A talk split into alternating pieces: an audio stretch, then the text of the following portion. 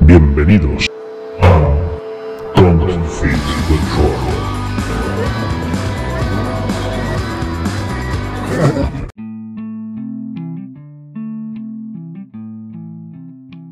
Bienvenidos, Don't Fit the Troll. Hoy estamos de regreso en la taberna El Portal Bostezante. Hemos venido a, hemos venido a tomarnos una cervecita con el señor J de Friki Guías. ¿Qué tal, J? ¿Cómo estás? Aquí estamos, aprovechando ya el cierre perimetral y el fin del estado de alarma para tomar una cerveza aquí en el Portal Bostezante. Con mascarilla estamos, ¿eh?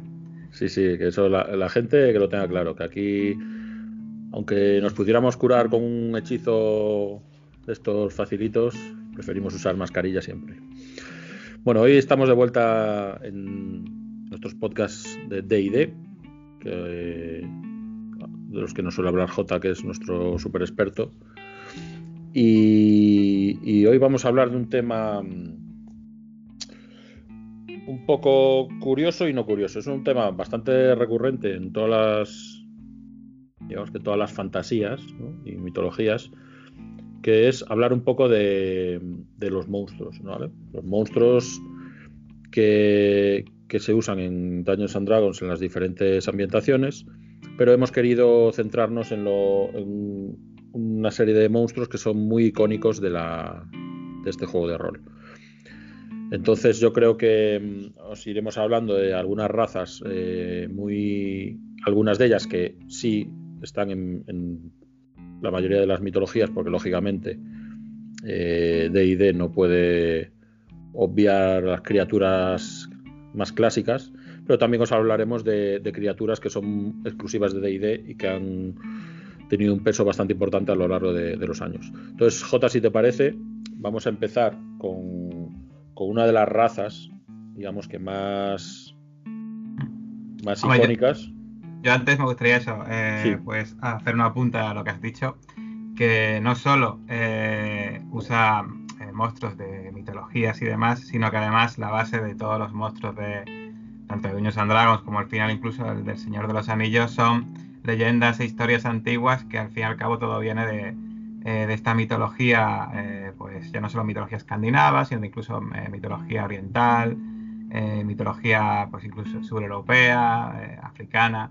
pues muchos mucho de los monstruos vienen de ahí y al final los monstruos son muy importantes en un juego como Dungeons and Dragons. De hecho es una de las patas del banco y solo hay que ver el hecho de que tienen su propio manual de los tres básicos, porque realmente eh, la gracia de Dungeons and Dragons, aparte de ir a mazmorras, conseguir tesoros, conseguir objetos mágicos, subir el nivel de los personajes, sobre todo es enfrentarte a multitud de monstruos distintos y que tengas un reto eh, que sea diferente en función del tipo de monstruo y el lugar donde estás enfrentándote a él, que también es parte de la gracia. Por eso hay tantos manuales de monstruos, tantos eh, pues interacciones, interacciones, distintas con distintos tipos de monstruos y al final los monstruos son muy importantes en Dungeons and Dragons. Es realmente la base o una de las bases de este juego que de, de, hecho de entrada ya venía con un manual de monstruos, así que imagina. Además es lo que yo desde mi punto de vista es lo que más variedad le da a una partida. Al final es la, esta variedad de monstruos, ¿no? Sí, sí, en comparación a otros juegos de rol. Eso es. Bueno, pues si te parece, vamos a hablar, a hablar de la primera primer tipo o raza, se podría decir, que vamos a hablar hoy, que son los famosos azotamentes. Eso es. Y por cierto, y antes de empezar con los azotamentes, este concreto es muy. Eh, es obvio que no hay mucha más variedad de azotamentes en las ambientaciones, pero decir que lo que vamos a hablar hoy son los monstruos que están, tal y como están descritos en los manuales de monstruos de Dungeons and Dragons, y sobre todo, la gran mayoría vais a ver que tienen mucha ambientación de reinos olvidados, porque obviamente hay monstruos de los que vamos a hablar hoy, que a lo mejor en ambientaciones como Darsan o Spelljammer, o incluso en, en, otras ambientaciones, si no hay copyright de Wizard of the Coast, igual os encontráis un poco distintos. Pero la base y donde viene esta ambientación en Dungeons and Dragons es lo que, es lo que vamos a hablar hoy, ¿vale?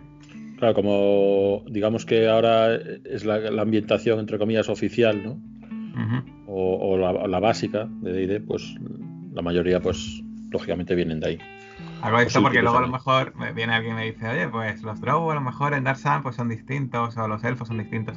Claro, es obvio. Eh, y los Drows, por ejemplo, de Golarion también son ligeramente distintos.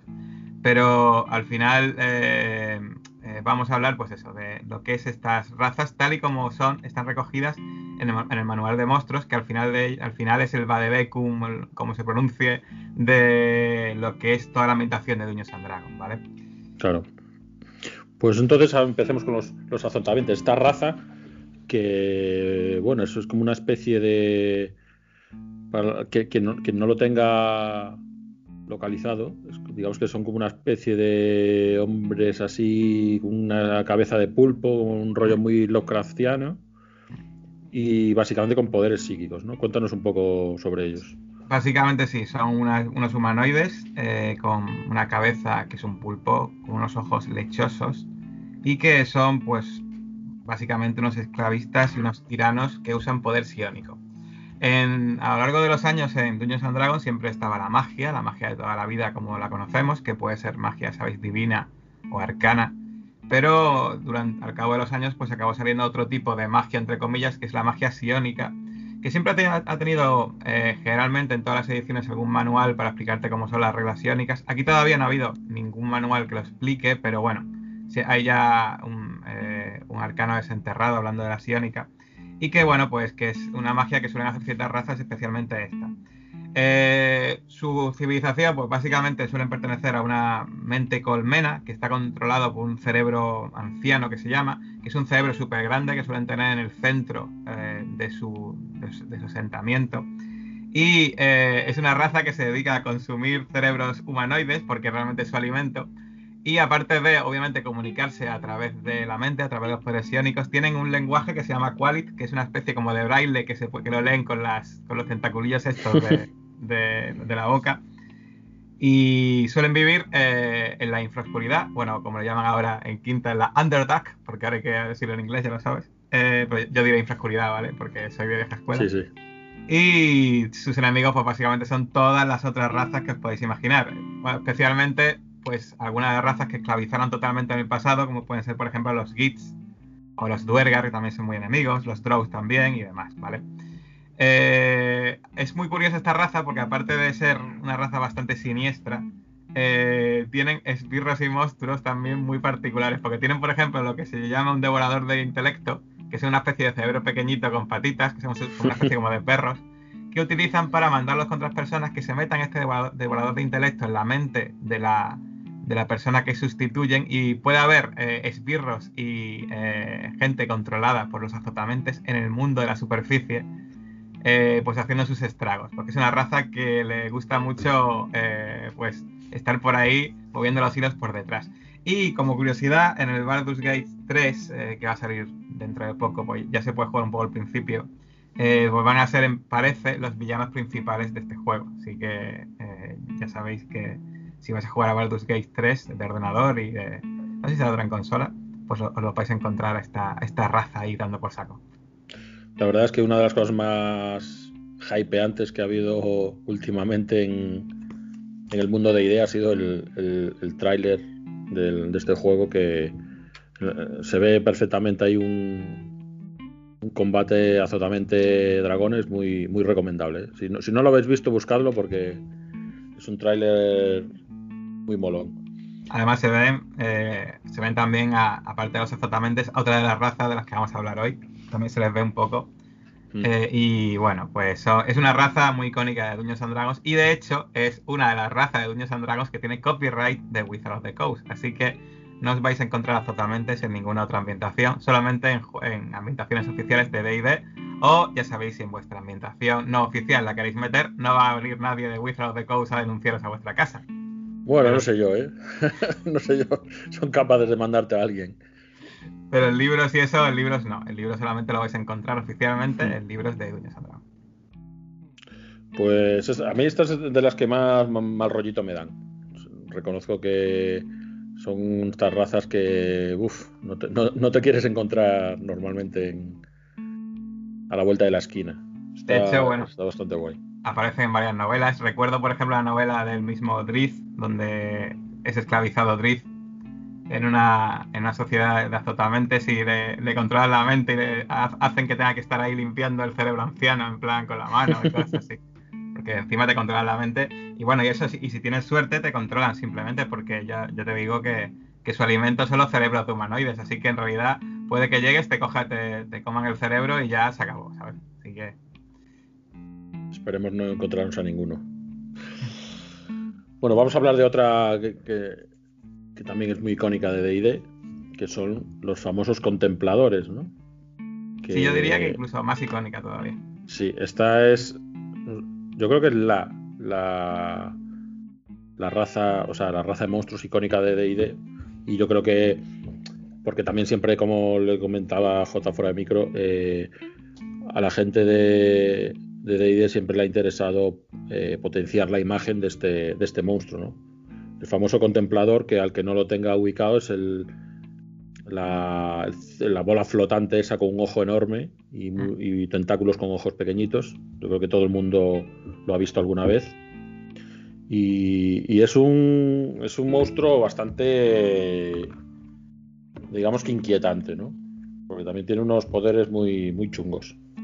De hecho, se puede encontrar no solo en la portada del manual de monstruos actual, sino también se, hubo contempladores, por ejemplo, en la, en la serie de Dueños and de dibujos animados antigua. Y bueno, es, Un, es muy clásica. Pues eso es, es, lo que tú dices, un cuerpo esférico con un ojo central, unas fauces enormes y afiladas y una corona de tentáculos, cada uno de los tentáculos con un ojo también, pequeñito, y que se desplaza levitando. Y bueno, eh, se puede hablar mucho y largo y tendido de los, de los contempladores. Pero bueno, eh, siempre, características principales, siempre van solos, son muy solitarios porque desconfían de todos eh, y creen que todos los otros seres son inferiores y los otros contempladores creen que están conspirando contra ellos, así que siempre están solos, ni siquiera tienen otros contempladores cerca. Por lo tanto, lo que hacen es se crean guaridas llenas de trampas y pasillos verticales, porque usan uno de sus tentáculos de la corona, suele ser un rayo desintegrador, y lo usan para hacer pasillos. Entonces, ¿qué es lo que hacen? Pues como ellos van levitando, pues crean, trampas que no tienen que pisar y crean pasillos que pueden subir de forma vertical, por lo tanto, pues le ponen muchas dificultades a los, a los personajes, a los héroes que puedan ir ahí. Eh, el ojo central eh, tiene una cosa bastante curiosa que es un cono antimagia, por lo tanto, si te está mirando un contemplador, todos tus objetos mágicos pues son objetos mundanos y no puedes hacer conjuros mientras esté mirando. Y luego encima, los tentáculos que hay encima, pues tiene cada uno de ellos un cono con un efecto mágico distinto. Entonces, ¿qué pasa? Que en función del ojo que te mire, pues te puede congelar, desintegrar, quemar, electrocutar, bueno, te puede hacer, eh, te puede dejar atontado, te puede hacer de todo, ¿vale? una característica además muy curiosa es que son tremendamente inteligentes. Por lo tanto, eh, es, una cosa que hay que tener en cuenta que cualquier, cualquier cosa que se te haya ocurrido a ti, a él se le ha ocurrido antes seguro, porque eh, son unos maquinadores de la leche. Siempre, ellos van siempre por 10 pasos por delante de cualquiera, porque tienen una inteligencia increíble. Por lo tanto, pues eso, teniendo en cuenta esto, eh, pues ya sabes que si te vas a enfrentar a uno de estos, pues vas a tener muchísimos problemas. Una, cosa muy curiosa es que hay bastante variedad de contempladores. No solo está el contemplador arquetípico, eh, sino que incluso hay contempladores desde muy, pequeñitos, eh, que incluso puede que sean usados por otros contempladores, como por ejemplo uno que se llama observador, que es un contemplador, chiquitito, hasta contempladores eh, liche bastante tochos, que se llama tirano sepulcral, que se llama. Y ya son, pues imagínate un contemplador, pues imagina un contemplador liche, que es un muerto viviente que supone que tiene tanto, poder que se ha convertido en muerto viviente y va por ahí flotando, ¿vale? Y bueno, pues eso, eh, son eh, pues unas bestias súper icónicas, de hecho tan icónicas que hay un contemplador debajo de Waterdeep, que es eh, de aguas profundas, que es muy famoso, que es el Xanazar. a muchos os sonará, imagino, por la guía del Xanazar para todo, que es un libro que ha salido en D&D actualmente y que es un, digamos una especie como de Kingpin de Marvel, pero en Waterdeep, ¿vale? Eh, maneja maneja todas las cosas siniestras, eh, digamos, del crimen que se puede haber en Waterdeep, él está detrás seguro. Eh, y, y, eso es básicamente lo que son los contempladores, unos maquinadores de la leche y unos monstruos encima con unos poderes brutales. Claro, estaba ahora mismo mirando aquí el, el esquema de lo que tiene, de todos los poderes que tiene, es que, joder, es que es inacabable. Porque me sale hechizo, paralización, miedo, lentitud, enervación, telequinesia, dormir, desintegración, petrificación. Incluso tiene un ojo que directamente te mata, te mira y te mata. O Bueno, y ese es el básico, luego hay de todo. Claro, claro. O sea, que luego cada uno puede. Pues entiendo que, que, el, que, el, número de ojos que tenga y todo eso, no sé si es aleatorio o más ojos que tengan más poderes. Los básicos, los básicos se tienen siempre. Esos ojos, que estás viendo ahí los tienen todos, los básicos. Eh, o sea, los básicos ya son bastante tochos, ¿vale? Eh, lo que es un contemplador normal, ¿vale? Obviamente un contemplador pequeñito pues tiene menos, ¿vale? De hecho, los pequeñitos suelen tener ojos así que te aturden un poco y roles así. Y luego los más altos, los ya muertos vivientes, ya no solo lo que tengan esos ojos, sino que encima tienen conjuros. Entonces, pues, eh, pues normalmente te pueden destrozar de mil formas distintas. Pero de base, cuando, ves un contemplador normal, de esto es como la portada del manual de monstruos, ese tiene todos los ojos que, que acabas de describir tú, todos esos los tiene. Así que, ¿qué pasa? No te lanza todos a la vez, sino que cada turno me parece que te lanzaba, que usaba, había dos o tres aleatorios que te lanzaba. Pues claro, en función de por dónde estés mirando la corona esta de ojos que tiene, pues es los que te lanza, ¿vale? Y luego lo que te he comentado, que el ojo central es un cono antimagia, que ese siempre lo tiene abierto, así que... Complicado, es complicado derrotar uno de estos, ¿no? Sobre todo que los magos a lo mejor lo tienen más chungo, ¿no? Sí, bueno, los magos y todos, porque encima es eso, como son tan inteligentes, pues seguramente cuando el grupo llegue ya habrá pensado como mil formas de cargárselos. Eh, son unos villanos bastante curiosos. Pues nada, otro que no nos queremos encontrar a la vuelta de la esquina. Contemplador. y que también tiene copyright, por cierto, de Wizard of the Exacto, es, es, otro de los de los oficiales y que nadie los toque. Eh, vamos a pasar ahora a hablar de si te parece, de una raza que lógicamente mm, no es exclusiva de DD, pero le da eh, el nombre a la mitad de su, de su marca, que son los dragones. Hemos en su día hicimos en este, en este podcast un especial de dragones de Tolkien y nombramos un poco por encima las diferencias con, con, los dragones, por ejemplo, de DD. Entonces, podríamos aprovechar para, para hablar de las características que hacen diferentes a los dragones de D&D en comparación a los dragones de otras mitologías, porque al final el dragón es el, digamos que el animal mítico europeo por excelencia, ¿no? Y bueno, europeo y, asiático, curiosamente.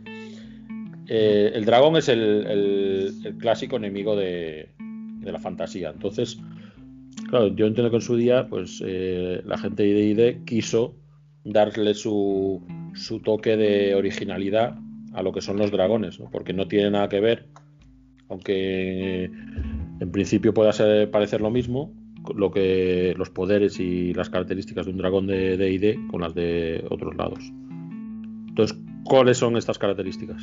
Bueno, pues básicamente en D&D eh, los dragones están divididos en dos grandes grupos, obviamente, eh, todo esto que voy a decir es un poco de base, ¿vale? Porque luego a lo largo de los bestiarios, manuales de monstruos, etcétera, han ido saliendo eh, más variedad de dragones, eh, de incluso diversos planos y, bueno, diversos niveles incluso de epicidad, ¿vale? Pero bueno, de base, los dragones de D&D lo que tienen es que están divididos en dos tipos, que son cromáticos y metálicos. Los cromáticos, que básicamente son dragones de colores, son los dragones malvados y que adoran a Tiamat, Hmm. Y los metálicos, que son los dragones buenos, que adoran a Bahamut. ¿De acuerdo? Eh, características, pues en función del color o el tipo de metal de que sea el dragón, pues determina eh, su aliento, su tipo de aliento y su hábitat. Y esa es la gran diferencia de los dragones. Eh, pues los dragones, aparte de ya sabéis que son lagartos súper grandes, alados y terribles y con por supuesto una inteligencia brutal, pues suelen tener, se caracterizan, pues suelen tener una guarida llena de tesoros que van acumulando. Algo que obviamente es algo muy parecido a lo que puede ocurrir con lo de Tolkien. Pero, eh, ¿qué ocurre? Que, por ejemplo, pues un dragón azul o un dragón de bronce, si fuese metálico, ¿vale? Pues, por ejemplo, su aliento es un aliento de relámpago, por ejemplo, ¿vale? Entonces, estos, estos dragones azules, pues, eh, aparte de donde vivan, eh, que te los vas a encontrar a lo mejor, pues, en lugares, pues, pues, más relacionados a lo mejor con climas más, templados y demás, pues eh, cuando te da un, rayazo, te va a dar un rayazo de montañas, te da un rayazo de, relámpago. Por ejemplo, el blanco o plata te lo vas a encontrar en zonas pues más al norte, porque son dragones que están relacionados solamente con el frío y suelen vivir pues en lugares, en guaridas congeladas y demás. El negro eh, y el de cobre te lo suelen encontrar en pantanos y lo que lanzan es ácido. Cuando eh, abren la boca, pues te puede lanzar pues un, aliento de ácido que te quema todo, ¿vale? El de rojo, el de oro y también el de oropel, muy curioso. Esto es una cosa que en quinta edición, en lugar de coger y hacer pares, han cogido y han puesto que el de oropel también lance fuego. Eh, pues son esos eh, dragones que te pueden encontrar en zonas más cálidas. Y luego el verde, eh, que es el único que lanza veneno de quinta edición, pues eso, lanza veneno. como curiosidad, hasta quinta edición los dragones verdes también lanzaban ácido pero lanzaban ácido de forma que uno lanzaba en línea y otro lanzaba en cono, ¿vale? La diferencia, pero también, y también la zona donde vivían era distinta. El verde, el verde y el europel viven más en bosques, en zonas boscosas. Entonces, ¿qué ocurre? Pues eh, básicamente los colores indican el tipo de guarida y el hábitat y el tipo de aliento que tienen los dragones. Los dragones, además, bueno, los plateados en quinta edición les han metido también un aliento adicional, aparte del aliento de este elemental, que suelen ser alientos que sirven para empujar a la gente, a dejarle atontadas y demás. Porque recordad que los dragones son, los plateados son buenos, los metálicos son buenos. Por lo tanto, tienen un aliento, digamos, para coger a tú, aventurero que me está intentando pegar, que te voy a dejar atontado, que soy bueno, no me mates, ¿vale? Rollos así. y bueno, pues eso es, esa es la característica principal de estos, de estos dragones.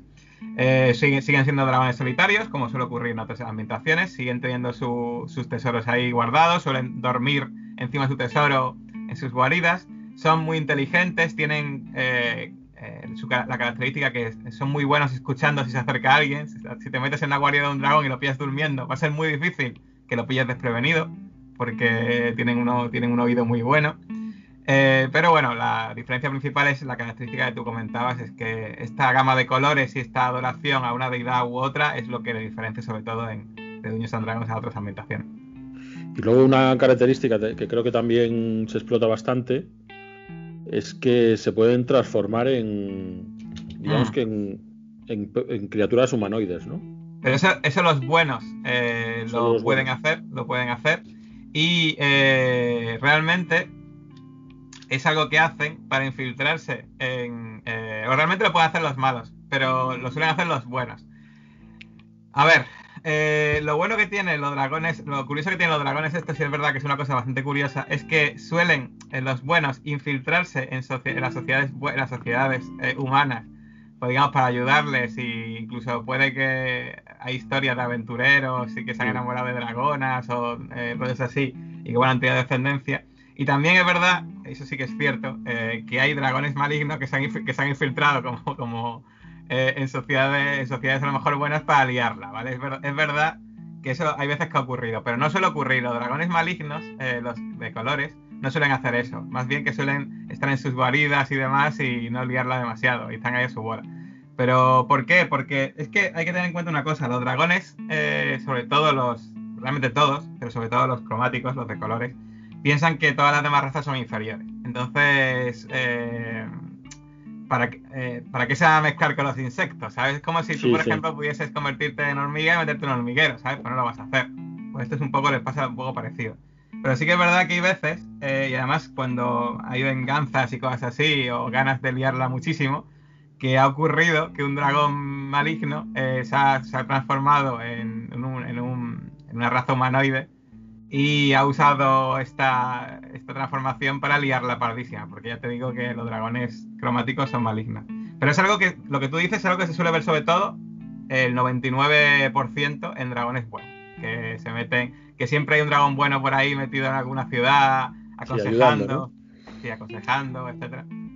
Sí, sí. No, yo, yo, creo que la primera vez que me di cuenta de esto fue leyendo alguna novela de Dragonlance, creo y, me chocó bastante porque me pareció como la, característica más, más diferente que, en comparación a otros dragones, porque claro, luego sí hay, digamos que hay una gran, para mí la gran diferencia entre unas y otras mitologías en el tratamiento de los dragones es hacer que los, que los dragones sean inteligentes y hablen o no. Pues está claro que hay mitologías que simplemente los tratan como animales y ya está. Animales muy poderosos, pero animales.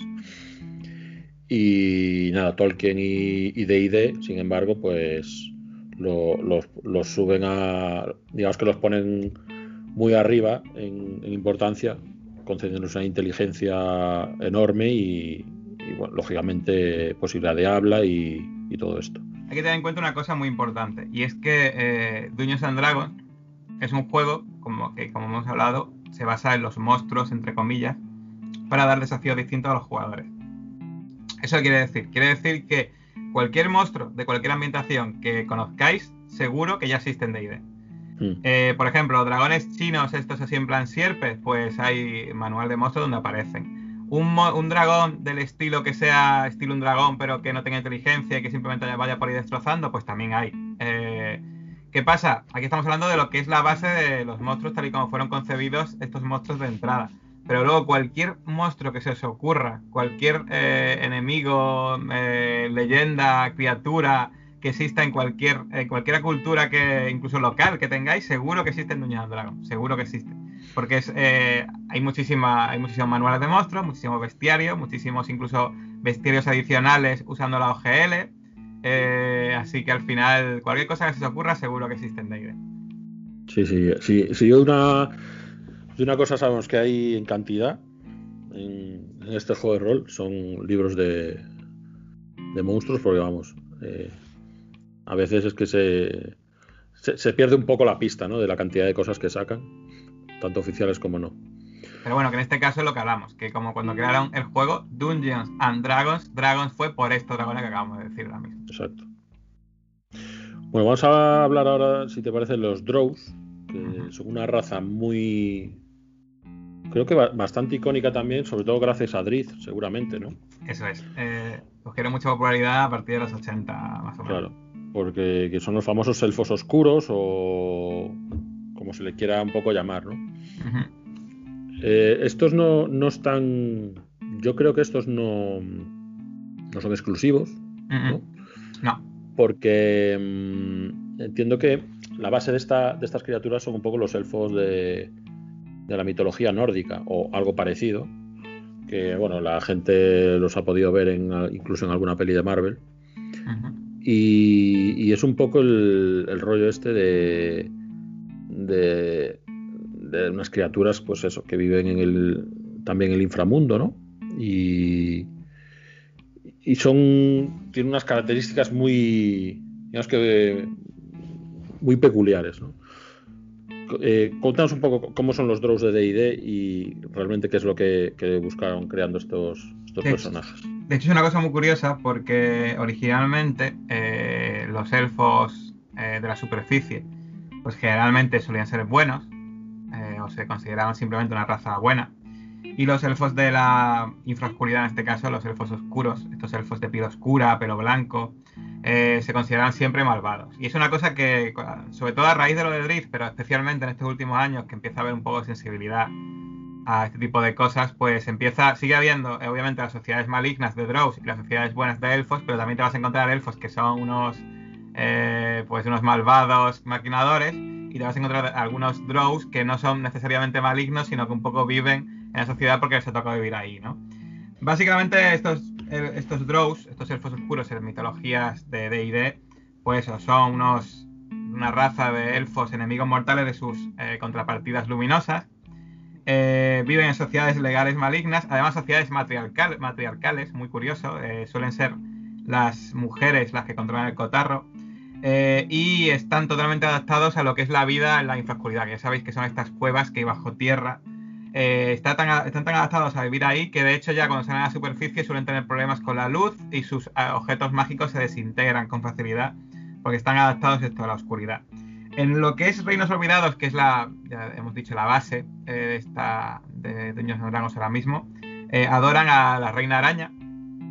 Y de hecho, pues esto es muy importante en lo que es su sociedad porque las sacerdotisas de la Reina Araña son eh, las gobernantes, las matriarcas de esta sociedad y que se distribuyen en distintas casas eh, que básicamente pues se dedican a maquinar, a maquinar entre ellas aparte de subir a la superficie y esclavizar a otras razas. Porque una de las, una de las cosas curiosas de estas Drows es que son el arquetipo de sociedad legal maligna son malignos, eh, solo miran por ellos mismos, pero tienen ciertas reglas que hay que cumplir. Por ejemplo, si tú vas a matar a alguien, si no te pillan, si lo haces de forma con venenos y no te pillan, cojonudo, ¿vale? Es perfecto. Pero ahora, si te pillan, pues muy mal, cae contra ti todo el peso de la ley. La gracia de estas sociedades es que son sociedades que eh, donde eh, de facto se sabe cuando a lo mejor una casa se la cargan, se la carga a otra, pero si se hace de forma que no se pille, que sea, que sea respecto a la ley no escrita de hacerlo de forma, de forma directa, matando a todo el mundo sin que nadie haya ningún testigo de lo que ha ocurrido, pues entonces es perfecto, ¿vale? Es digamos eh, lo, que, lo, que, lo que suele ocurrir en este tipo de sociedades.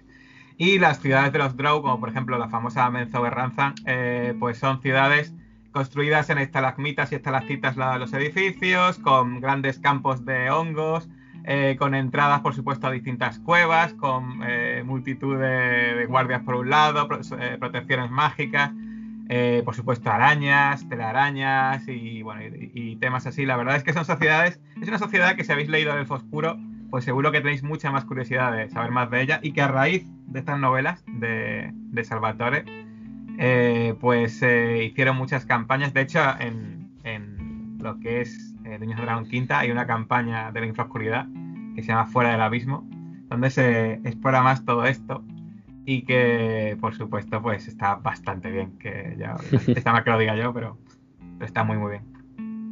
Las cambias de las de las razas y, ambientaciones dentro de la de D&D que más me llama la atención de siempre, ¿no? El tema este de los Drows y sus ciudades y todo esto.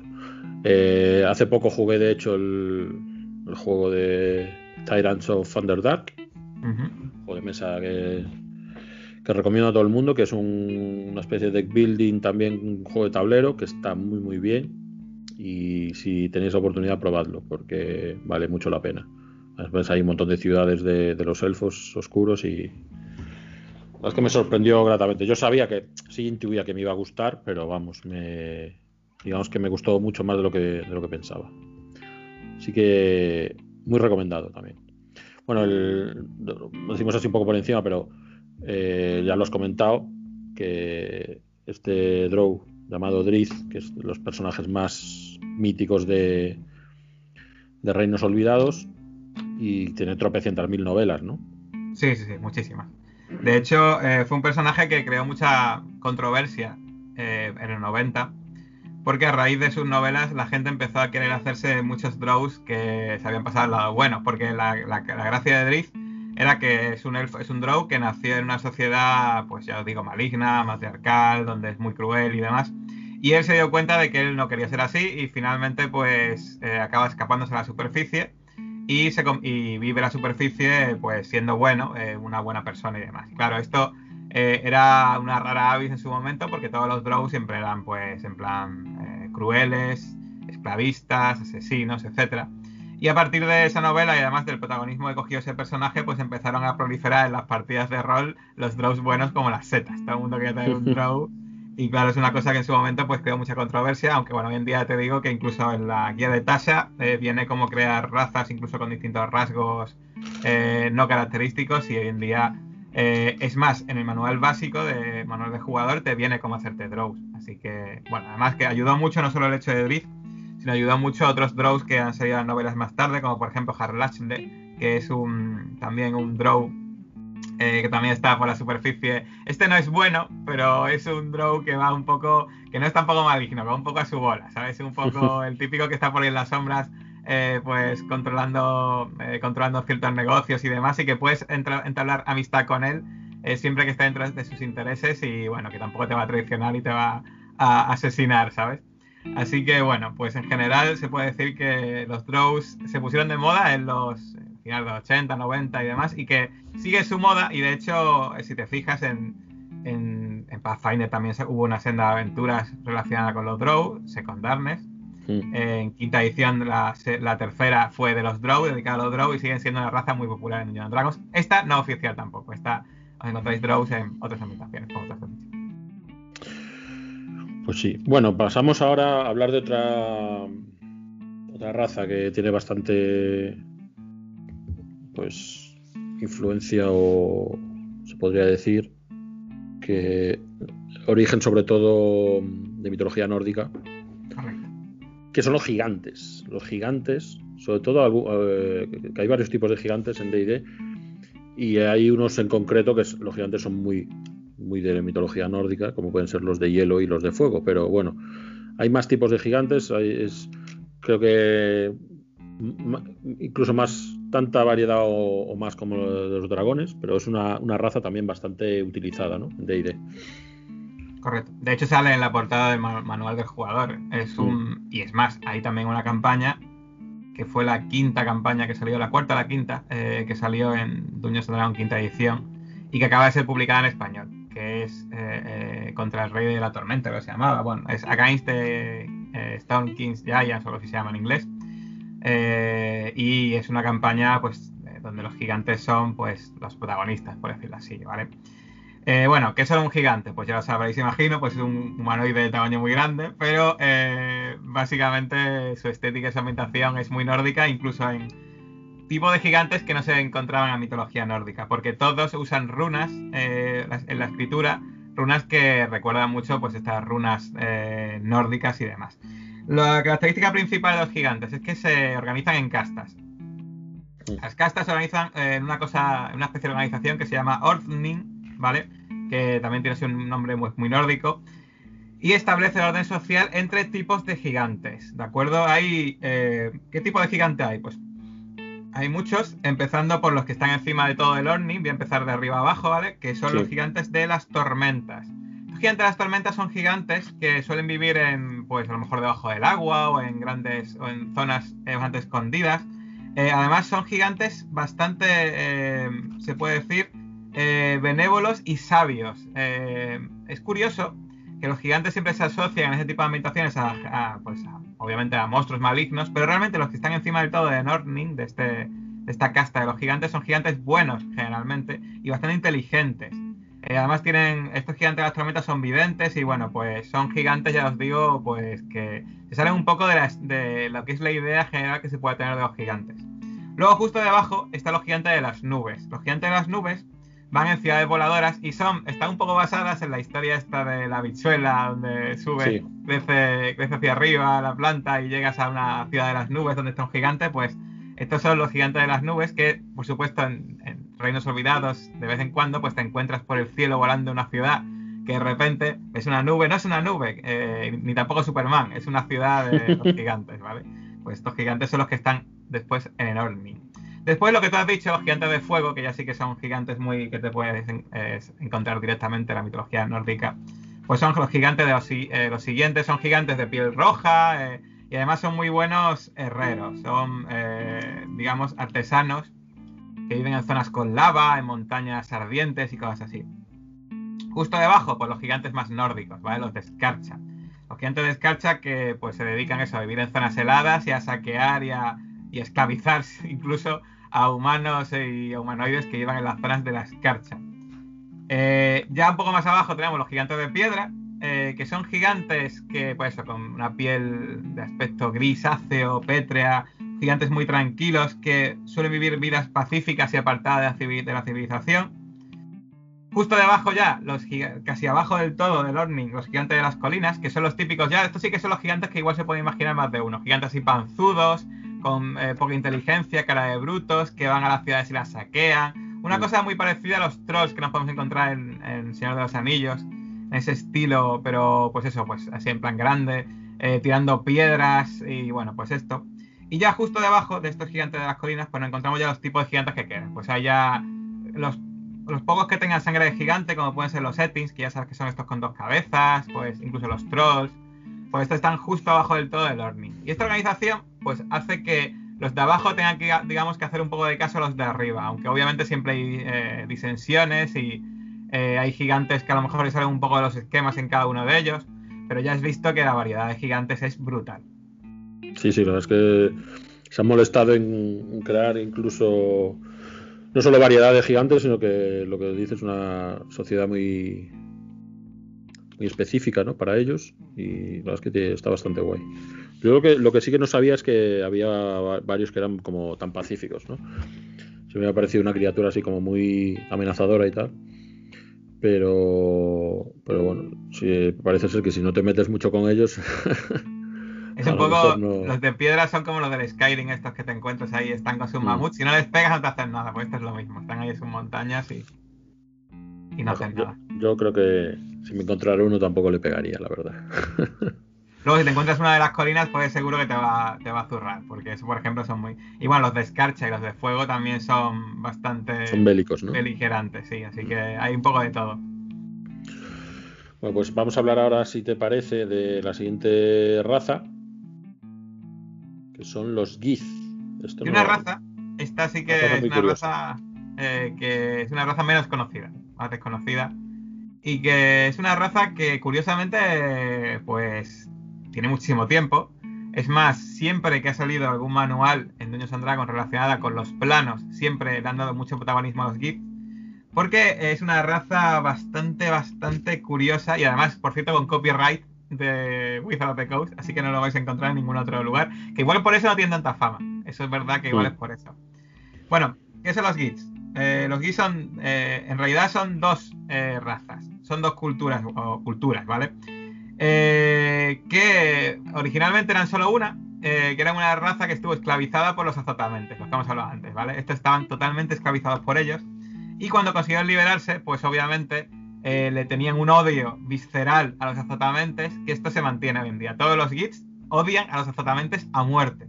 Y es algo que creo que muy probablemente va a estar bien reflejado en el Baldur's Gate 3, porque se ve un Git por ahí también en el trailer este.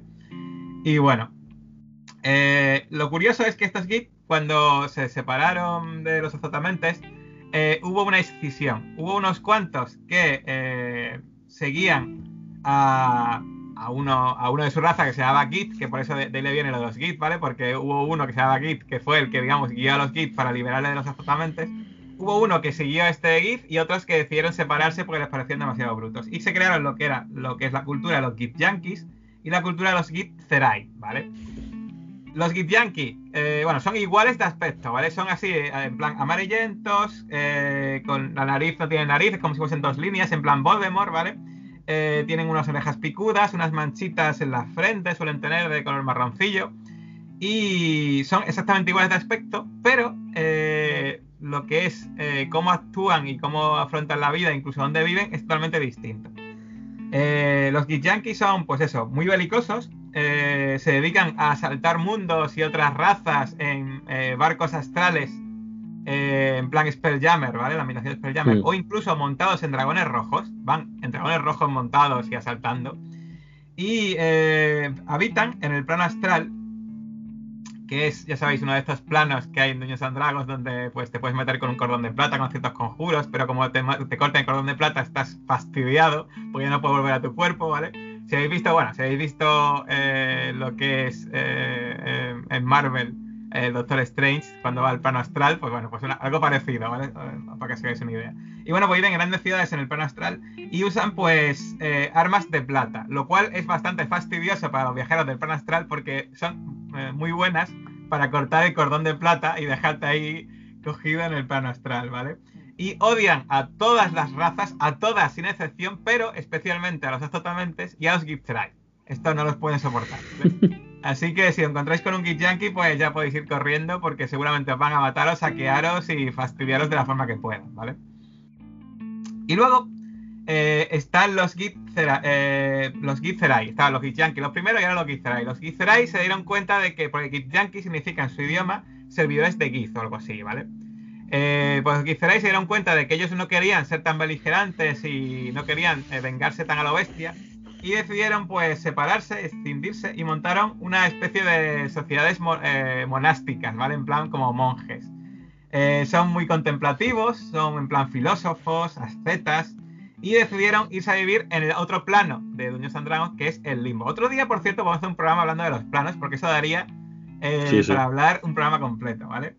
Pero bueno, básicamente estos Gizzerai, gracias a su, a su ascetismo, a su, a su estudio, a su meditación, eh, empezaron a coger poderes psiónicos y son unos psiónicos bastante competentes estos Githzerai también. Así que, eh, pues, eh, si ves un, a, uno de estos amarillentos con la nariz con dos, con las orejas picudas y demás, y ves que tienen pues ropa de monje, no tienes que asustarte demasiado, porque seguramente será un Githzerai y no te va a matar de entrada, ¿vale?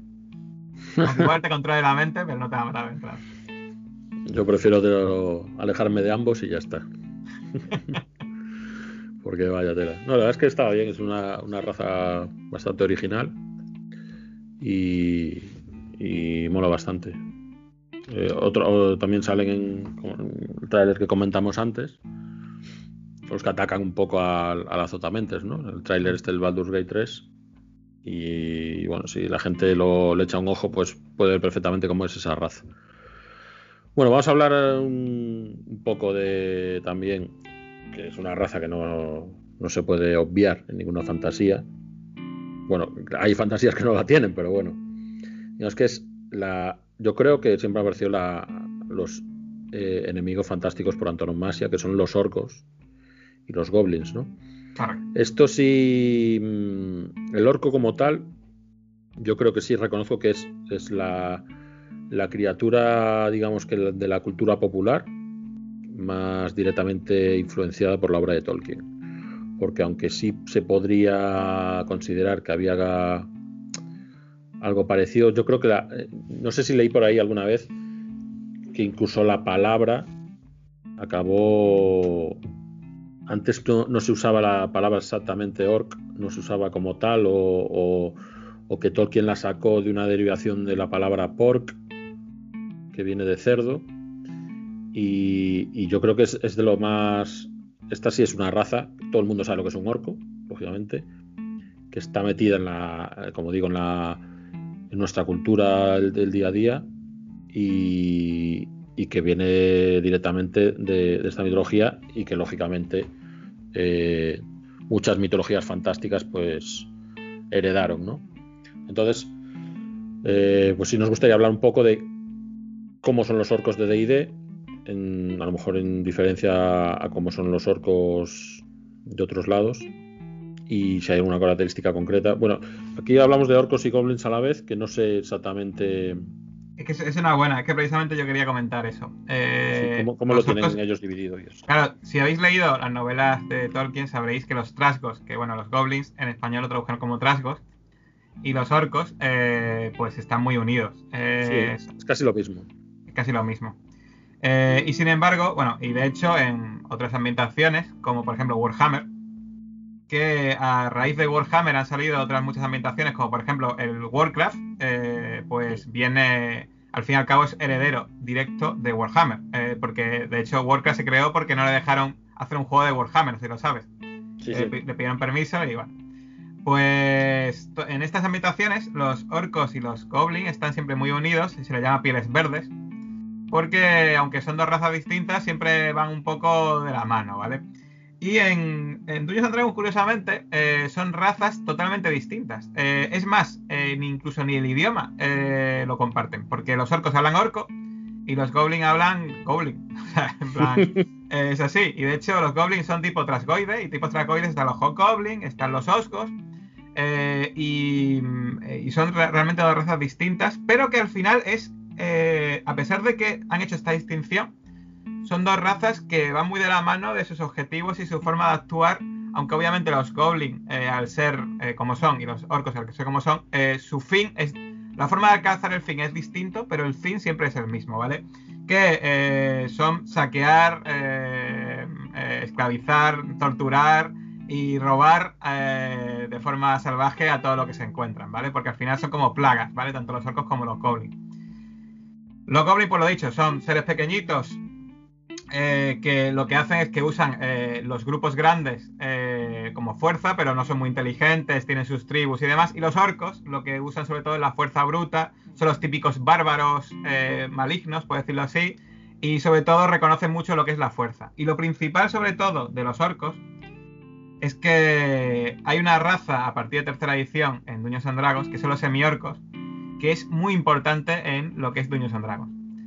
Eh, esta piel verde, características suyas que tienen y demás, pues hace que, pues obviamente los semiorcos sean también muy característicos, pues son de piel verde, muy brutos, muy salvajes pero eh, que realmente ha, hecho que los orcos sean casi una de las bases de Dungeons and Dragons. Eh, por el tema de ya no solo los semi-orcos, sino eh, porque tanto los orcos como los goblins son los enemigos típicos que te vas a encontrar en casi cualquier aventura. De hecho, hay que ver la mina parida de Fandelver, que empiezan siendo los goblins los más los enemigos. Y que realmente son, y en novelas, por ejemplo, en novelas de Drift con guerras contra los orcos, y bueno, pues al final eso, son Enemigos que usan la fuerza bruta, no demasiada inteligencia, ¿vale? Son muy tontorrones, pero que siempre están ahí como una plaga en las sociedades salvajes que a los que se tienen que enfrentar la gente de bien en sus, ciudades. Es que es el, el, enemigo recurrente. Los que nos hemos creado aventuras eh, de cualquier juego de rol siempre. Yo reconozco que, lo primero que pienso es, bueno, empezar con unos goblins o unos orcos y al principio, para que la gente vaya calentando, ¿no? Porque, porque son sencillos y son enemigos muy típicos y que todo el mundo sabe lo que son. Realmente es que lo que decía antes, que tú no tienes que explicarle a, una persona que nunca ha jugado a DD. Yo creo que no hace falta, le plantas un orco delante y no hace falta que le expliques lo que es un orco, ¿no? Porque está ahí, lo tenemos metido en nuestra cultura. De hecho, de hecho, de hecho, una cosa muy curiosa es que los goblins suelen ser los enemigos de tipo salvaje, así verde, pequeñín, que se suelen poner en las primeras aventuras. Y eh, los kobolds, eh, volviendo un poco a los dragones que has comentado antes, suelen ser los que se meten, que porque los kobolds al final son muy parecidos a los goblins, pero en plan dragón, ¿vale? Sí. Entonces siempre, realmente, cuando se habla de dragones es muy difícil no comentar a los a sus primos pequeñitos, eh, tontorrones que les sirven, que son los kobolds, y cuando habla de los orcos es muy difícil no hablar de los goblins, porque al final son estos seres pequeñitos verdes que no, no le sirven directamente, pero sí que son, digamos, pues la versión pequeña de estas pequeñas plagas que siempre tenemos en claro, al, final le da, eso lo que hace es darle un juego al máster para poner enemigos muy similares, pero de diferente nivel, ¿no? Correcto. Me interesa meter aquí eh, muchos enemigos toca huevos, pero que, no les cueste mucho matar a los a los héroes, pues, pues te mete ahí un grupito de goblins y, y para ir, digamos que para ir abriendo boca. Es que son muy recurrentes.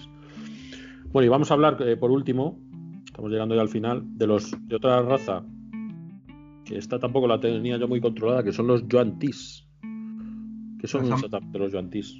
Los hombres serpiente. Bueno, es una raza que también es copyright 100% de Wizard of the Coast, así que esta no la vais a ver. Vais a ver hombre serpiente en plan Lovecraft, pero no vais a ver Yuan-Tis como tal en otras ambientaciones. A mí, a pues mí, perdón que te interrumpa, pero los hombres serpientes, algo que siempre me ha sonado a Conan, ¿no? Sí, también. Una cosa que veis muy de, la era Iboria y tal. Hombre, hay que tener en cuenta que ya sabes que pues todas las historias de Lovecraft, Conan y demás, todas vienen de la misma... mismo, sí. sí, sí. Así que, bueno, pues, ¿qué te voy a contar, no? Pero bueno, eh, volviendo a los Yuan esos son eh, hombres serpiente eh, que básicamente supone que tuvieron un imperio de hombres serpiente en el pasado, esto es algo también muy Lovecraft, por cierto, bastante potente, y que quieren recuperar su gloria y por supuesto hundir a todas las otras civilizaciones en la miseria, ¿vale? ¿Cuál es su problema? Su problema es que pues no, es muy difícil que lo consigan porque, eh, bueno, por varios hándicaps que tienen en la actualidad, aparte sobre todo la proliferación de otras razas que hay.